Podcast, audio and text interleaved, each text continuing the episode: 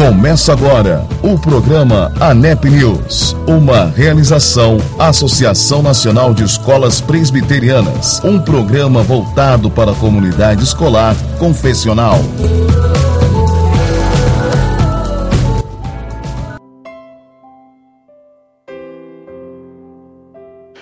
Muito bem, muito bem. Olá, querido ouvinte da Rádio Os Semeadores, do programa ANEP News, aqui com vocês, professor André Azevedo, e nós vamos seguir com a nossa programação.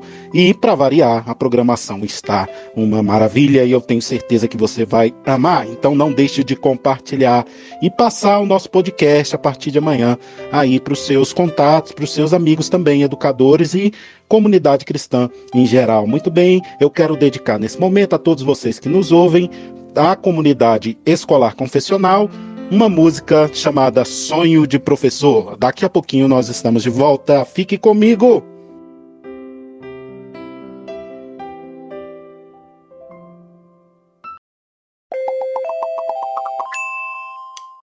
Tem gente que sonha em ser médico, tem gente que quer ser doutor. Tem quem queira ser astronauta ou até mesmo jogador, bailarina ou dentista, engenheiro ou aviador.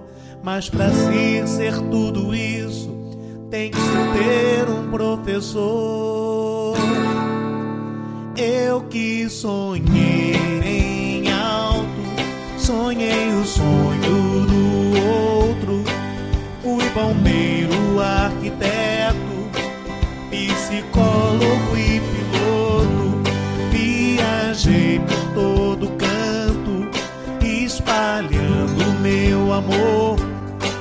Pois pra se ser tudo isso, tem que ser um professor. Laia, laia, laia, la la laia, laia. La la la ya la ya La la ya la ya la ya Tem gente que sonha em ser médico, tem gente que quer ser doutor, tem quem queira ser astronauta ou até mesmo jogador, bailarina ou dentista, engenheiro ou aviador. Mas para se ser tudo isso, tem que se ter um professor. Eu que sonhei bem alto, sonhei o sonho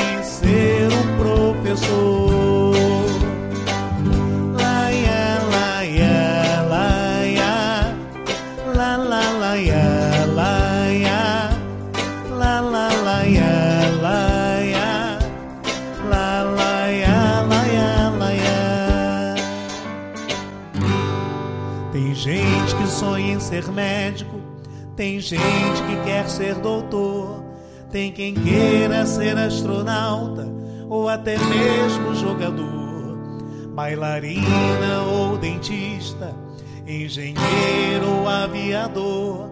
Mas para se ser tudo isso, tem que se ter um professor.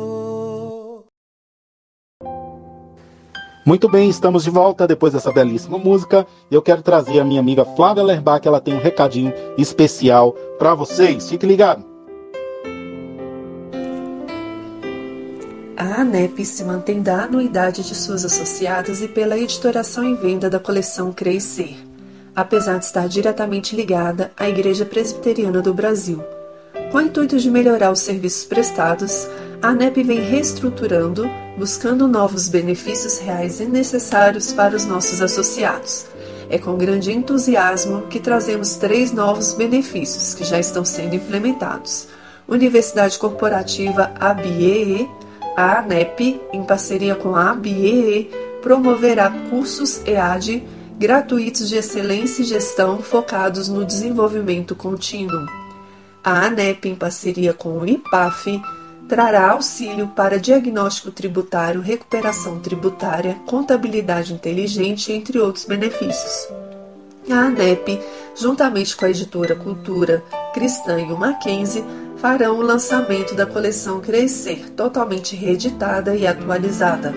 Atualmente, a ANEP utiliza o critério de anuidade em parceria única, com vencimento até 28 de maio. As escolas associadas poderão efetuar o pagamento de sua anuidade calculando um real por aluno.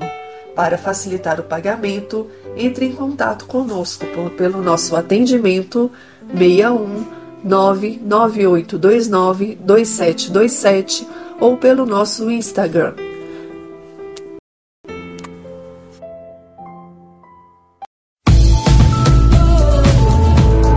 Você está ouvindo o programa ANEP News, uma realização Associação Nacional de Escolas Presbiterianas e Edify Education.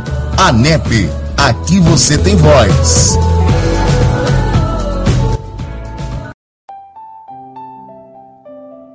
Importantíssimo esse recado. Nós queremos ser mais fortes, mais representativos e nós precisamos de você associado, de você se associar e assim somar força conosco, porque juntos nós somos mais fortes. Muito bem, muito bem, estamos de volta e agora nós temos aqui a honra de trazer uma convidada muito especial, a professora Nilda Frazão, que tem aí uma mensagem especial para todos nós. Vamos conferir? É contigo, professora? Olá, sejam bem-vindos ao programa ANEP News. Eu sou professora Nilda Frazão. Estarei com você trazendo uma reflexão emergente presente no desafiador momento vivenciado pela sociedade atual e que passam a compor a agenda de debates e discussões da comunidade escolar. Então vamos lá, amigos e amigas de luta. Infelizmente, a nossa sociedade tomou o caminho errado. Quando eu falo a sociedade nossa, não me refiro apenas à sociedade brasileira, mas às sociedades modernas. Pensem bem, somos a única espécie que pensa e tem consciência que pensa em meio a mais de 10 milhões de espécies, pelo fato de construirmos o espetáculo do pensamento. Deveríamos usá-lo como ferramenta para que a nossa história fosse um show imperdível de prazer e tranquilidade. Mas transformamos em um espetáculo de terrores e estresses, já dizia Augusto Cury. O ser humano é tão complexo que quando ele não tem problema, ele o cria. E infelizmente, nos dias atuais, onde estão os intoxicados digitalmente, onde vivemos nessa sociedade urgente, individualista e de consumo, onde não temos tempo para as coisas mais importantes da nossa história, nem tempo para comunicar, dialogar e nem mesmo conversar conosco. Ouvintes, qual o diagnóstico que você tem quando alguém fala sozinho? Já sei, já sei. Eis aí o louco, Nilda, não é mesmo? Se não for, é uma resposta bem parecida, não é isso?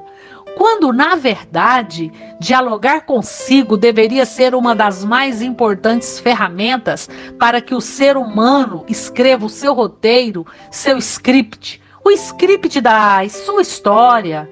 Mas é triste, muito triste, saber que as pessoas sequer conversam com seus medos sequer conversam com seus pensamentos perturbadores, sequer têm tempo para dar um choque de lucidez nas suas angústias, na sua emoção tensa, ansiosa.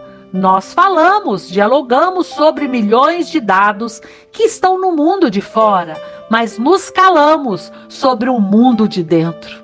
Nos silenciamos no único lugar que é inadmissível ser ou ficar calado meus amigos companheiros de luta. Por isso que na atualidade, nós que esperávamos ter geração mais alegre de todos os tempos, até porque estamos diante da poderosa indústria do lazer, paradoxalmente temos a geração mais triste que já pisou nessa terra.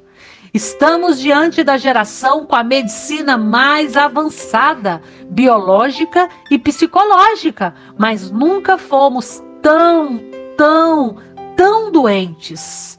Talvez seria a falta da comunicação, do diálogo, da palavra? Sabendo que o homem é essencialmente um ser em comunicação, o ser humano sempre conviveu com a comunicação. Não existe sequer a pessoa sem comunicação. Nós somos porque nos comunicamos. Esta é uma marca do ser humano. Se antes da pandemia já era necessária uma comunicação integrada de todos os setores da escola, durante a pandemia, o pedagógico e o marketing precisam estar ainda mais próximos. Gostaria de deixar uma pergunta para você que me ouve neste momento. Como está a comunicação, o diálogo, a palavra em sua comunidade escolar? Que Deus, na sua infinita misericórdia, continue abençoando-os. Fiquem sempre ligados na ANEP News. Forte abraço! Muito bem, é isso aí, estamos de volta e agora nós traremos uma reflexão da parte do nosso Deus com o professor Alisson Massotti, que é o presidente da NEP. Olá, prezados ouvintes. Aqui quem fala é o professor Alisson Massotti Carvalho, presidente da NEP. No programa de hoje eu gostaria de compartilhar com vocês uma mensagem que tem um tema o qual considero muito importante sobretudo nos dias de hoje. Ele versa sobre autoridade, autoritarismo e altruísmo. Se me permitem, eu farei a leitura daquilo que eu escrevi para que a mensagem seja o mais fidedigna possível. Eu começo essa mensagem com o texto que encerra o chamado Sermão da Montanha, conforme a narrativa escrita por Mateus no capítulo 7 do seu Evangelho, particularmente os versículos 28 e 29, quando Jesus diz o seguinte: Ao concluir Jesus este discurso, as multidões se maravilhavam da sua doutrina, porque as ensinava como tendo autoridade e não como os escribas. O texto que eu escrevi começa da seguinte forma: Quando concluiu o chamado Sermão da Montanha, Jesus gerou uma reação nas multidões. Elas se maravilhavam diante da sua doutrina. Se fosse nos nossos dias, provavelmente ele seria aplaudido de em pé por muito tempo. É interessante observarmos que esse impacto naqueles que o ouviram teve como referência um importante fundamento: a autoridade de Jesus. A palavra para autoridade nesse texto de Mateus, transliterada no grego exousia, que significa poder para agir, autoridade moral, influência. Ao contrário do resultado gerado pelo discurso de Jesus, vemos nos dias de hoje uma reação predominantemente negativa ao exercício da autoridade nas mais diversas esferas da vida social. A começar pelas famílias, em que a autoridade dos pais tem sido questionada pelos filhos, pela escola, por organizações sociais, entre outras. Na esfera educacional, esses questionamentos se dirigem à autoridade de professores e gestores. Nesse processo, Um amparo advindo de interpretações marcadas por vieses de referências legais, como o famoso ECA, Estatuto da Criança e do Adolescente. Ampliando o escopo, esse processo engloba a sociedade como um todo e suas diversas formas de organização, incluindo as instâncias governamentais. Esse contexto nos leva a indagar as prováveis causas para esse fenômeno. Sabemos que se trata de uma análise complexa. Todavia, Dadas as limitações de tempo que temos agora nessa programação, podemos dizer que um dos prováveis porquês relaciona-se ao exercício deturpado da autoridade, o autoritarismo. Esse caracterizado pela coerção, pelo uso de força e desrespeito, é exatamente o oposto de exúcia. Certamente por isso, as reações a ele são extremamente negativas, gerando tensão nas mais diversas esferas da nossa organização social. Por ser marcado pela falta de empatia, o autoritarismo não agrega as pessoas, mas as submete. Retornando ao Sermão da Montanha, particularmente as chamadas bem-aventuranças, vemos que a perspectiva de Jesus quanto ao exercício da autoridade está muito bem delineada na obediência a Deus e no relacionamento respeitoso e empático para com o outro, sob os princípios de amar a Deus sobre todas as coisas e ao próximo como a si mesmo. Assim, diante de nós temos um grande desafio nesses dias turbulentos: resgatar o exercício da autoridade a partir dos princípios apresentados por Jesus. Sob a ação dele em nossas vidas, aquilo que humanamente poderia ser considerado impossível pode se tornar realidade, fazendo com que na prática possamos ser verdadeiramente sal da terra e luz do mundo. Que o Senhor nos abençoe. Um forte abraço.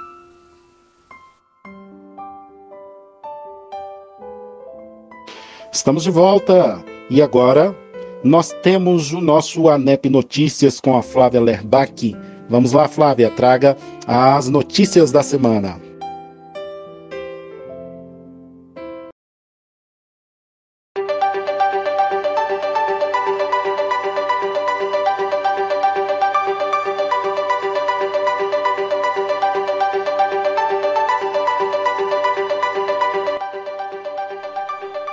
E a matéria dessa semana trata da importância das escolas presbiterianas no Brasil. As escolas presbiterianas são muito relevantes no contexto da educação confessional no Brasil. Historicamente, Calvino estava convicto de que a educação era necessária para o correto manejo da Bíblia Sagrada. Não bastava apenas pregar a palavra de Deus, mas era necessário ensinar a sua leitura. Assim, pautadas na confessionalidade reformada, sobretudo calvinista, nascem as escolas presbiterianas no Brasil, destinadas à formação integral de qualidade e excelência. Quer ler a matéria na íntegra? Acesse o nosso site anep-ipb.org.br ou no nosso Instagram, arroba anepipb. Aqui quem fala é Flávia Lerbach para o ANEP News.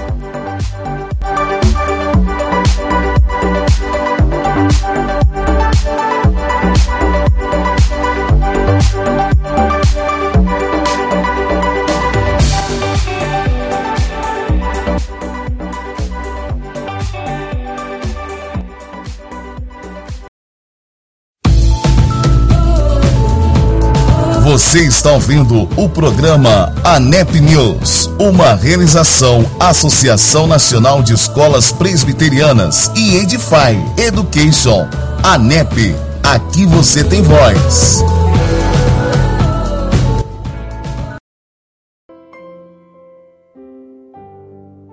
É isso aí, é isso aí. Agora nós queremos trazer a história da Igreja Presbiteriana do Brasil. É muito importante você, de escola confessional presbiteriana, saber da nossa história ou relembrar da nossa história. Então, vai lá um pedacinho da nossa história, uma síntese da nossa história. O presbiterianismo tem raízes nos reformadores Úrico Zwinglio e João Calvino seu principal líder e teólogo do movimento iniciado na Suíça.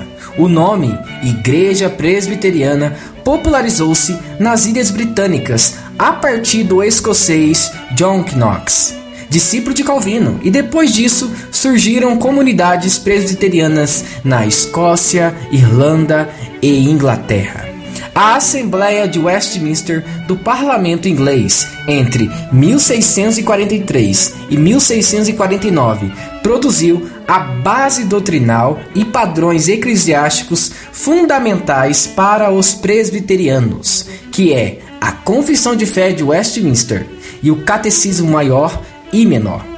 Os escoceses e irlandeses levaram o presbiterianismo para os Estados Unidos no século 17 e o século 18. E dos Estados Unidos, um grande movimento missionário protestante que levou igrejas presbiterianas a países do hemisfério sul.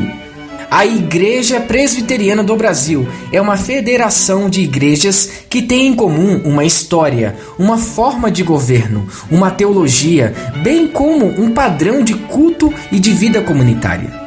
Historicamente, a Igreja Presbiteriana do Brasil pertence à família das igrejas reformadas ao redor do mundo, tendo surgido no Brasil em 1859, por intermédio do missionário presbiteriano Ashbel Green Simonton, como fruto do trabalho missionário da Igreja Presbiteriana dos Estados Unidos.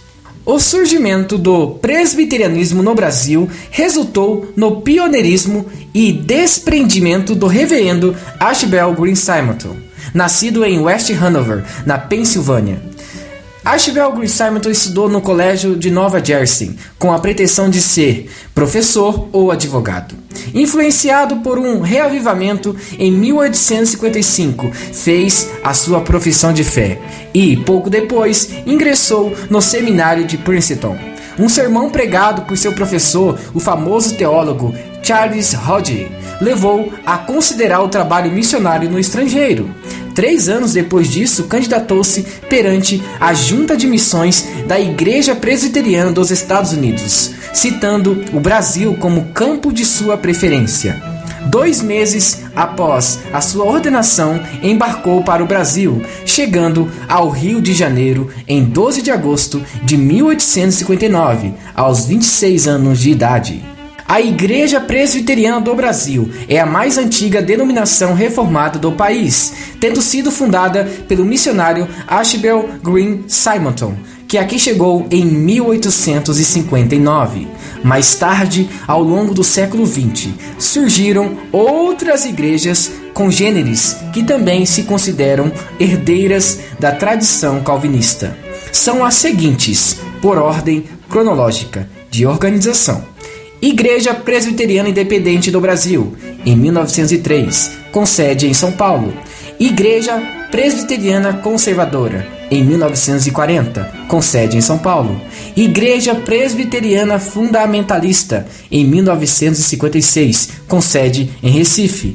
Igreja Presbiteriana Renovada do Brasil, em 1975, com sede em Arapongas, Paraná e a Igreja Presbiteriana Unida do Brasil, em 1978, com sede no Rio de Janeiro. Atualmente existem no Brasil várias denominações de origem reformada ou calvinista.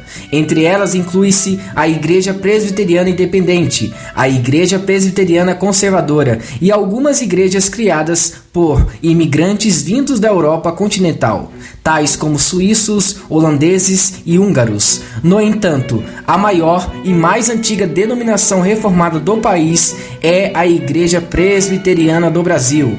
Ao mesmo tempo, convém lembrar que, já nos primeiros séculos da história do Brasil, houve a presença de calvinistas em nosso país. Alguns pastores têm levado a palavra de Deus ao Brasil e muitas pessoas estão aos poucos entendendo o que foi a reforma e o que é o verdadeiro evangelho. E nós temos referências como Hernandes Dias Lopes e Augustus Nicodemos e tantos outros que são da Igreja Presbiteriana do Brasil.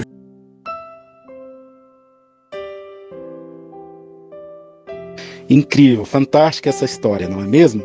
Uma bênção. Nós temos o privilégio de sermos a representação dessa igreja histórica, confessional e reformada. Vamos lá agora, eu quero trazer aqui um trechinho da palavra do pastor Rodrigo Musselin e ele vai falar sobre o que é educação clássica. Vamos ver esse trechinho aí comigo?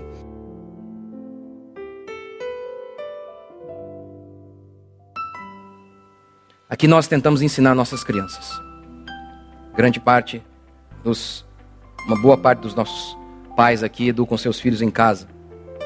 E muitas vezes as pessoas me perguntam o que é educação clássica. Não sei se você já ouviu o termo. Eu nem eu, tento responder, mas para mim é até um pouco relevante falar sobre clássico ou não. Para mim só tem uma coisa que é que define educação. Para mim educação é a busca da verdade que tornará você um homem completo. Isso é educação. O que não tem nada a ver com a educação moderna, que é a busca de um diploma para que você tenha um emprego bom. É só isso, como se a vida se resumisse apenas a isso. Mas essa minha definição de educação, com certeza, tem tudo a ver com aquilo que é chamado de educação clássica, que começa lá com como muitos vão dizer, que começa com Sócrates, começa com Platão, começa com os filósofos gregos. Na época de Platão, havia os sofistas. Os sofistas eram pessoas que poderiam defender que a grama é rosa no instante e defender que a grama é verde logo dois, segundos depois. Eles não estavam preocupados com a verdade. Platão tinha ojeriza dessas pessoas. E Sócrates e Platão são quase uma coisa só. Dizia que o objetivo da vida é buscar a verdade. No livro Fédon, que descreve onde Platão descreve os últimos dias de vida de Sócrates, ele ecoa uma fala de Sócrates. O objetivo da vida é morrer. Por quê? Porque eles tinham uma visão muito negativa da matéria. Eles acreditavam que o corpo humano era a prisão da alma. De maneira que somente quando eles morressem é que o espírito deles, a alma deles, seria livre para obter o verdadeiro conhecimento. Então por isso, eles diziam que o maior objetivo de um filósofo era morrer. Mas não podia se matar, mas era morrer. Claro que não acreditamos que isso é verdade. Mas aí, dentro desse contexto, Sócrates diz: que nós desejamos, nós declaramos de maneira explícita. É a verdade. Não estou dizendo que eles alcançaram. Mas esse era o objetivo da filosofia, tanto que a, tanto que a palavra grega filosofia é isso, o amor, a sabedoria. Durante a Idade Média, essa ideia de educação clássica, que é a busca pela verdade, foi um pouco mais sistematizada naquilo que é chamado de artes liberais, o trivium e o quadrivium. Por quê? Porque é, é, isso é chamado de artes liberais. Porque eles acreditavam que somente por meio do conhecimento você poderia se tornar um homem livre. Somente assim. O que, obviamente, eu discordo de muitos é que a educação clássica, vendo ela na perspectiva de busca da verdade, não começa com os filósofos gregos, começa com os judeus. Quanto mais antigo, mais clássico é. Os judeus são mais antigos. Quando Deus diz para o povo de Israel, por meio de Moisés: ensine a Bíblia, a Escritura, a lei, a verdade aos seus filhos, de manhã, quando eles acordarem, no caminho e quando você for dormir. Mostrando, em primeiro lugar, que a educação não é um momento da vida ou não está restrito a um lugar, é um estilo de vida. Mas ali estava a ideia de um bom judeu ele precisava aprender a ler para poder ler a Escritura, que é a verdade.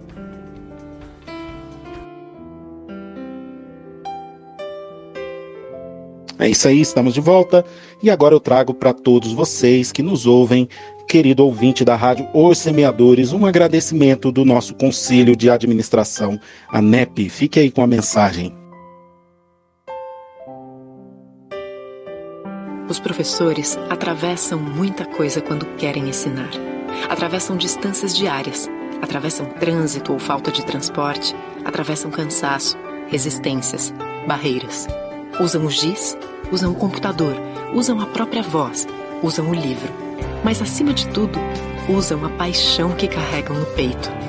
E quando não podem mais atravessar distâncias, quando as portas estão fechadas, quando o sinal da escola não toca mais, os professores ainda atravessam. Atravessam todas as dificuldades que este momento traz, enfrentam o desconhecido, o novo, e assim como ensinam, também aprendem. E tudo isso para chegar até seus alunos. Por eles, atravessam paredes, portões, enganam o espaço, rompem o tempo para continuar ensinando nas ondas virtuais porque a paixão pelo ensino não pode parar. E ela é tão forte que os professores se superam uma vez mais. Obrigada a cada professor, a cada professora, por tantas travessias.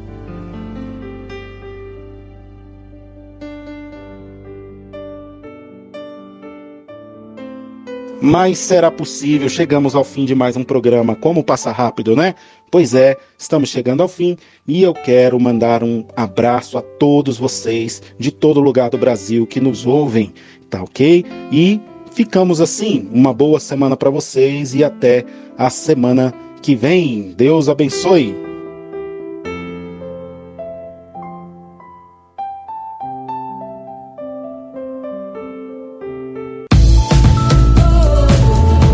Chegamos ao final do programa ANEP News, uma realização Associação Nacional de Escolas Presbiterianas, um programa voltado para a comunidade escolar, confessional. ANEP, aqui você tem voz.